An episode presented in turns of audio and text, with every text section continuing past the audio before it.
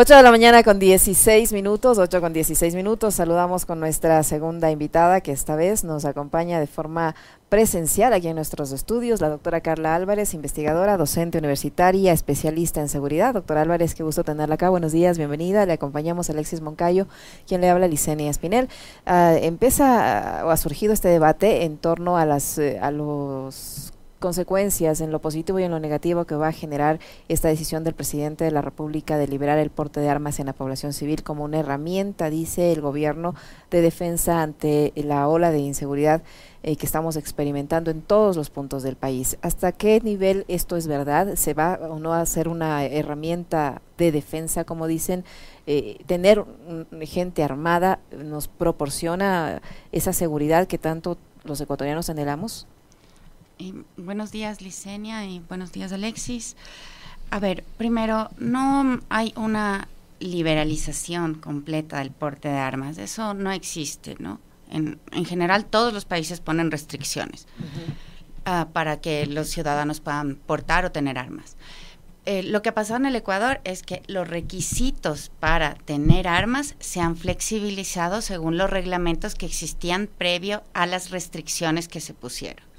Entonces tenemos un periodo entre el 2007 y el 2023 donde el mercado ecuatoriano estuvo completamente cerrado al, a la importación, exportación, comercialización, eh, porte, tenencia de armas y además se grabó con 300% estas transacciones con las armas, ¿vale? Lo que hacía muy difícil y muy costoso que los ciudadanos accedan a este instrumento como un mecanismo de protección. Entonces había toda una política pública, digamos, de desincentivar a la gente para que se proteja armada, ¿vale? Igual la violencia sigue por otros medios, pero este, es un este fue un mecanismo bien importante porque, entre otros, eh, lo que hizo es que la violencia descienda de una tasa de 18 muertos por cada 100.000 habitantes en el 2010 a 5.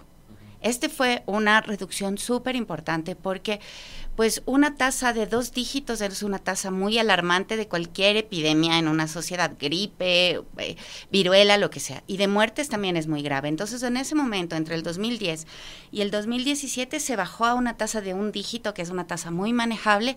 Y como se dice, el Ecuador era uno de los países como más, más seguros de, de América y, bueno, fue, se crearon excelentes condiciones. Ahora, aún con las restricciones, lo que pasó es que la violencia empezó a subir, ¿sí? Y el gobierno lo que ha hecho es permitir o flexibilizar el porte de armas para que la propia ciudadanía se defienda.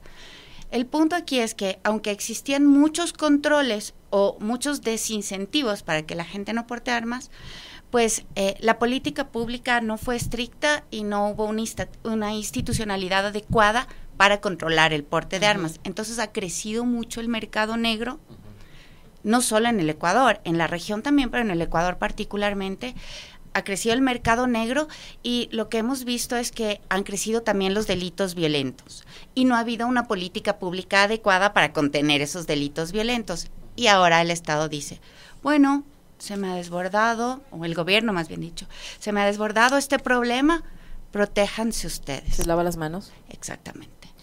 Entonces hay una renuncia a la función principal del Estado de proveernos a todos seguridad y eso es alarmante. Qué gusto tenerle acá de manera presencial, doctor Álvarez, un placer saludarle. Eh, usted coincide en la utilización de un concepto que a inicios de esta semana también, hablando de este tema, específicamente el porte de armas, nos eh, planteara David Chávez, que es el de la renuncia. Em, al decidir esto, decía David, coincidiendo con lo que usted acaba de señalar también, eh, el Estado, perdón, el gobierno nacional ha renunciado a su competencia de controlar el tema de la seguridad. Y ahí hay un rol fundamental, y yo quiero coincidir con todos quienes en redes sociales, donde he leído a muchas personas, dicen, a ver, ¿a quién hay que armar? ¿A quién hay que reforzar? ¿A quién hay que darle todas las herramientas para eso? Es a la fuerza pública. Exactamente. No a los ciudadanos. Exactamente. ¿Por qué? Porque, a ver, yo creo que esta discusión es una discusión que hay gente que tiene unas intuiciones acertadas, otras menos acertadas, pero debería ser una discusión técnica. Y entonces, por eso tengo aquí unos pequeños datos para comentar. A ver, el Ecuador es uno de los países que, se registra, que registra menos armas dentro de su sistema de control de armas. El que menos armas tiene es Bolivia, después Ecuador y después vienen por muy encima los datos de Perú, Colombia, Venezuela.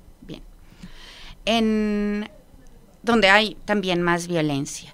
Entonces, lo que se puede decir en Ecuador es que el Departamento de Control de Armas reporta hasta el 2021 que existen 146.400 armas. Es decir, el Departamento de Control de Armas sabe que existen estas armas.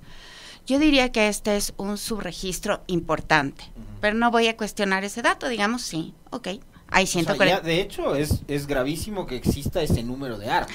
que me imagino yo no son eh, las armas que están en manos de militares y policías. No, no, claro. entonces, 145 mil armas, y me, para mí me parece que es un número excesivo. Ahora, usted bien dice, es un subregistro, porque deben ser, no sé si dos, tres o más veces ese número. o sea, podría, podría duplicarse según mis propias estimaciones y unos registros previos, pero en comparación con el resto de, de, la región andina, este número es muy bajito, considerando, por ejemplo, que en Colombia se registran 4 millones de armas. Y en Venezuela eh, los datos también más subregistrados también hablan de 5 millones de armas. Entonces es un dato muy bajo, pero... Aunque también, digamos, la población es diferente. Y también los problemas sociales y las políticas que han tenido son diferentes. Pero nosotros no tenemos guerrilla, por ejemplo. Exacto, no tenemos paramilitares. Y tenemos 18 millones de habitantes, no 50, etcétera. Entonces, esos esos factores cambian, pero lo que quería decir es que aún asumiendo que estos 146 mil sean el dato cierto y sin cuestionarlo, pues apenas 38 mil armas, 38 mil y un poquito más, tienen el permiso vigente. Esto es decir, el 25% más o menos del total de armas registradas tienen todos los papeles en norma y en regla. ¿Y ese 75% restante? No, no tiene reglamentado, o se, o se han perdido, o se han caducado, o, y esto lo sabe el Departamento de Control de Armas. Lo que llama la atención es el 75% de las armas, que es casi como decir, el 75% de las licencias de conducir están caducadas en el Ecuador. Es un, un número súper importante. Pero eso en un mercado restringido donde no hay importación, exportación, donde no hay permisos, donde hay impuestos carísimos. Ahora que viene el libre o esta flexibilización sobre los requisitos del porte de arma, ¿qué, eh, ¿qué, va a pasar? Sumado a esta reducción de, aranceles, porque recuerde que el presidente redujo de 300 a 30. Exacto. Exacto. Entonces, claro, se reducen los requisitos, se flexibilizan para que portemos armas, pero no hemos escuchado de cómo se va a fortalecer la institucionalidad para mejorar los controles y superar, por ejemplo, esta brecha que ya reportamos para el 2021. Eso es una cosa que no se ha dicho. Se ha dicho, miren, el Ministerio de Salud va a dar un certificado de que estamos hábiles mentalmente, va a dar un certificado de que no consumimos sustancias adictivas, ilegales al menos, y se va a dar una, un, un certificado de que sabemos disparar. ¿Vale? Y con eso y un par de cosas más, pues eh, nos pueden dar el permiso. Pero no se dice cuándo, cuánto dinero se le va a dar al Ministerio de Salud para que dé estos, estos certificados. Porque se va a necesitar todo un pool o un grupo de psicólogos que estén haciendo exámenes a la gente que quiere pedir las armas. Y esos exámenes tienen que ser procesados.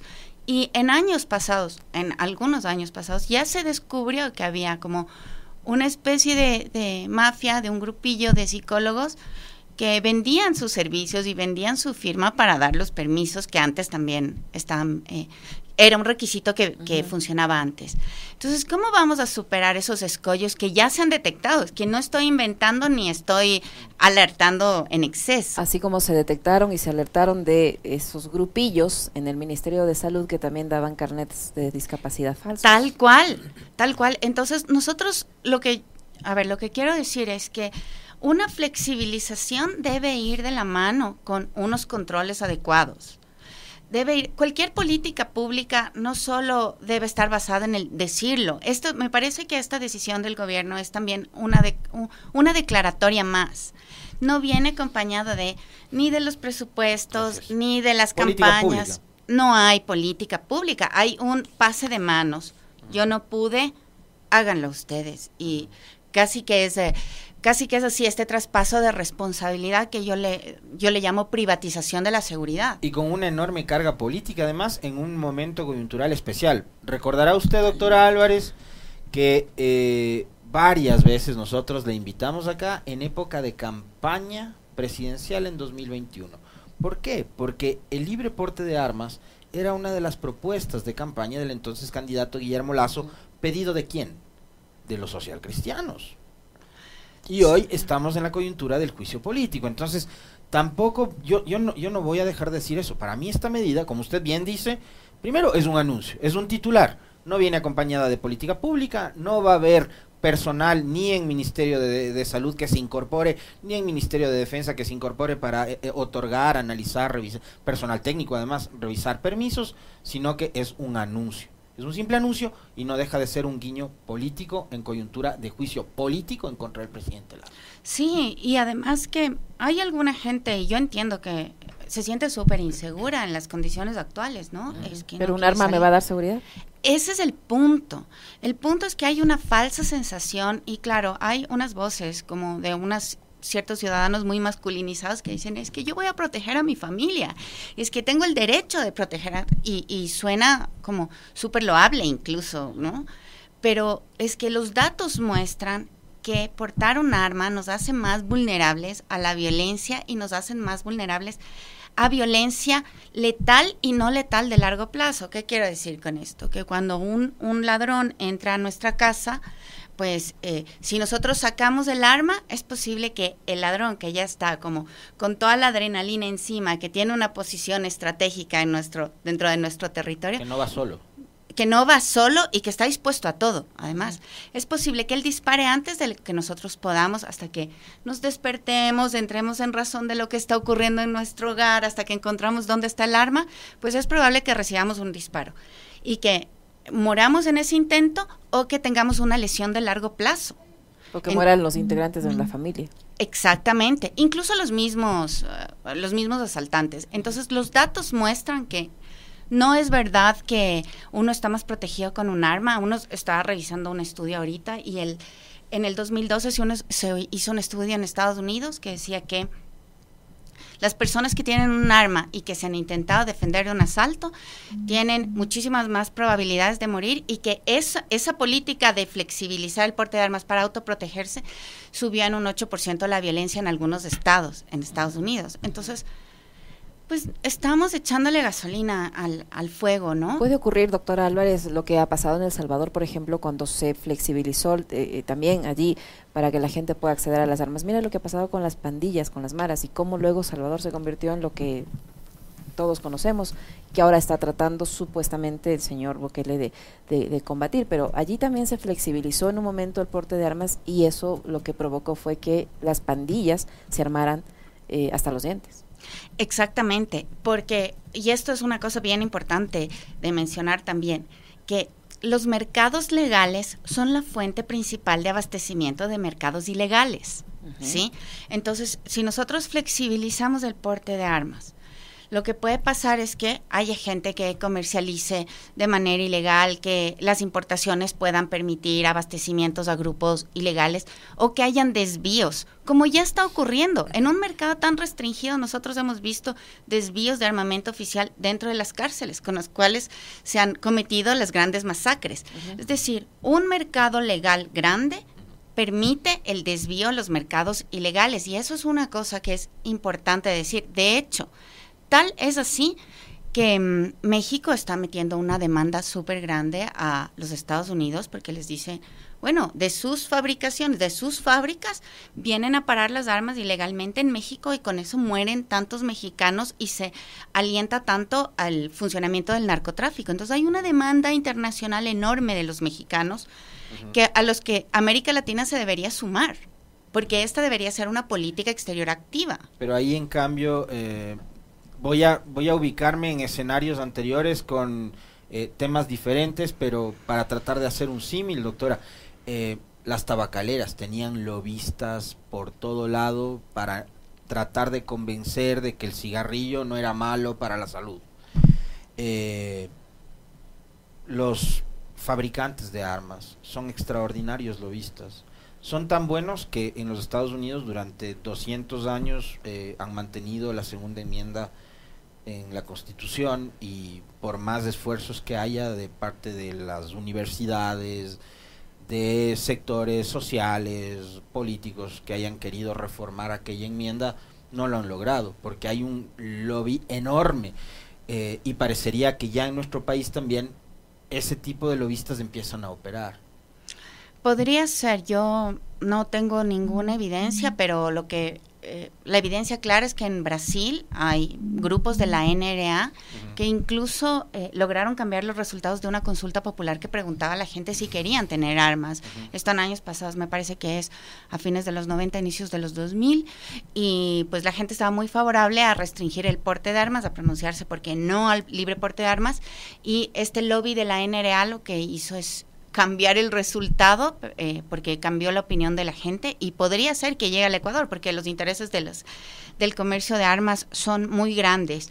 Ahora, yo sí llamo a tener como una posición crítica con datos, a plantearnos como eh, qué está pasando en el Ecuador también en los mercados ilegales y quisiera darles también un dato así pequeño para, para ver que el Ecuador no es un punto, nada más un punto pequeño y relevante. Hay cosas pasando que son eh, importantes, ¿no? Entonces, en Ecuador, entre el 2017 y el 2021, se incautaron, o el, el 65% de las incautaciones fueron de armas artesanales, ¿sí?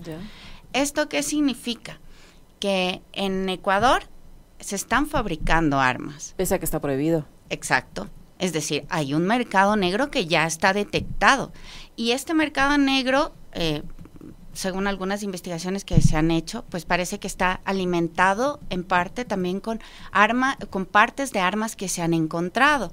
Es decir, ahora la nueva modalidad es no llevar el arma completa, no transportarla de un país al otro completa, sino transportar los mecanismos de disparo que no tienen impuestos en Estados Unidos y que llegan por correos internacionales para estas empresas de courier y entran sin pagar impuestos al Ecuador y con eso se arman las armas artesanales, que además son las que matan a un porcentaje enorme de la sociedad ecuatoriana, porque recordemos que el 80% de las personas mueren con arma de fuego. Entonces, de estas cosas de la fabricación artesanal, aunque sigue prohibida, o de la entrada de partes de armas en el mercado ecuatoriano, no se habla. No existe ninguna regulación y tampoco existe una política que esté a la casa o marcando o viendo cuál es la evolución de la, de la tendencia del mercado de armas. Solo nos dicen, bueno, estamos en una situación de inseguridad, protéjase como pueda. Creo que es una política que, que es irresponsable, que me genera muchísima angustia, porque eh, como digo, hay un mercado negro abollante y ahora con esto eh, ese mercado negro podría crecer y la violencia también va a crecer. Es decir, esta medida, doctor Álvarez, en lugar de frenar la delincuencia, podría provocar un aumento de la fuerza, la violencia y de los, de los crímenes. Y esto sin tomar en cuenta también que esto podría a las familias como tal afectarles directamente, porque yo digo, ¿qué pasa en el caso de un hogar donde exista violencia intrafamiliar? Y a esa persona, al violento a la o a la, persona que, que, que, acuda a ese tipo de, de comportamientos o que tenga este tipo de comportamientos armada? Totalmente, porque, bueno, ayer estaba en un space de mujeres hablando de seguridad y de armas, que fue un, un momento súper bonito porque era gente muy especializada. Y una de las participantes decía que el 500%, que las mujeres suben la posibilidad de ser vulnerables en un 500% cuando hay un arma en casa. 500%. Es una es una bestialidad entendiendo que el 2022 fue el año más violento del, del Ecuador para las mujeres. Y pero a esto no se le o no se le añade o no se comenta tanto, pero las mujeres que mueren van arrastrando una condición de orfandad de los hijos que quedan. Y eso es una forma de violencia con un, con un sector vulnerable de la, de la sociedad. Eh, no recuerdo exactamente el número de mujeres que murieron el, entre el 2014 y el 2022, desde la tipificación del femicidio y el año pasado, que fueron como más de 1.200. Pero de esos, esas mujeres dejaron más de 1.500 niños y niñas en la orfandad completa, ¿no? Porque la madre murió y, el padre porque está preso también murió. Entonces, claro, la violencia contra las mujeres no termina con el femicidio sigue reproduciéndose en la sociedad, sigue lacerando a la sociedad, entonces deberíamos reducir los mecanismos para poder violentar eh, a las mujeres y para poder violentarnos unos entre otros. Eso deberíamos reducir, eso sería una política sensata, reducir la disponibilidad de instrumentos de la violencia, eso es lo que quiero decir. Ahora, a ver, a, quienes son especialistas en determinada materia, he visto que ahora se le ha dado a cierto sector del, de, de, la tuitosfera para a criticar, ¿no? Entonces, viene Carla Álvarez a Pichincha o viene Carolina Andrade o... Eh, Daniel Pontón o cualquier eh, especialista en temas de seguridad a dar su opinión sobre lo que está pasando en esa materia específica y dice, bueno, mucho bla, bla, bla, pero cero acciones. Bueno, ustedes son analistas, pues, ¿no? Y son académicos, son catedráticos. Eh, plantean una serie de diagnósticos eh, y dicen, ¿dónde está la solución? Bueno, la solución tiene que dar el gobierno, pues. Y para que el gobierno dé soluciones, el gobierno debería estar, digamos, rodeado, conformado de funcionarios que estén capacitados. Ahora, yo le quiero plantear ahí una discusión que va más por el campo de lo político y que puede también llegar al tema de lo personal. Eh, tenemos un, secretario de seguridad que es más político que otra cosa y que es más político que se dedica, yo creería que a ratos a pensar, ¿ya? Más que a ejecutar, que es Diego Ordóñez. Cumple el rol de lo que debería ser un secretario de seguridad. En un momento dado en este país hubo un ministerio coordinador de seguridad el rol de la Secretaría actual es algo parecido, por lo menos, a lo que hacía en su momento el Ministerio Coordinador, que em, justamente coordinaba acciones con defensa, con riesgos, con el Ministerio del Interior, Policía, Ejército, etcétera. A ver, creo que sí, es a todas luces claro que hay un déficit de cuadros preparados en el campo de la seguridad. O sea, esto no, no lo digo yo, todos lo podemos ver. Pese a que yo conozco alguna gente que es una gente interesante, inteligente, propositiva que está trabajando en, las carteras de Estado relacionadas con la seguridad. Pero sí se puede decir que em, aunque esta gente esté en estos grupos y haga un buen trabajo, el total de la política no refleja una política pública coherente, consistente, medible, evaluable en el tiempo. También la Secretaría de, Seguridad es la secretaría más eh, reciente, ¿no?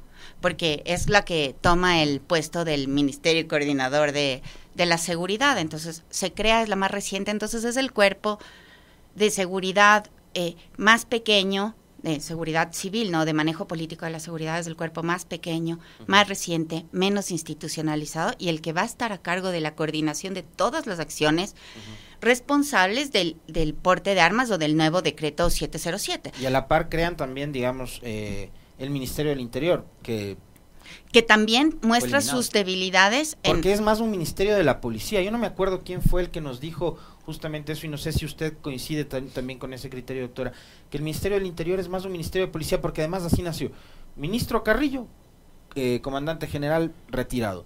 Zapata, coronel retirado. Entonces termina siendo un ministerio de la policía. Totalmente, totalmente. Es un ministerio de la policía definitivamente y el que no tiene los enlaces necesarios con el Ministerio de Defensa y quien está en la mitad, que debería generar todos los, eh, los vínculos y los diálogos para que se opere articuladamente dentro del Estado, es la Secretaría de Seguridad, que tiene un funcionario que, a todas luces eh, tiene debilidad en el manejo de, de, la seguridad, que es un personaje bastante más político que mm, técnico en el campo de la seguridad. Entonces, vemos un manejo excesivamente político de la seguridad y sí, sí me parece que hay un déficit ahí, creo que es preocupante también esta, esta forma de manejar, pero no creo que vayamos a ver o a tener otros resultados porque estamos en un momento excesivamente político donde cualquier decisión que se toma está leída a la luz del juicio político. Entonces,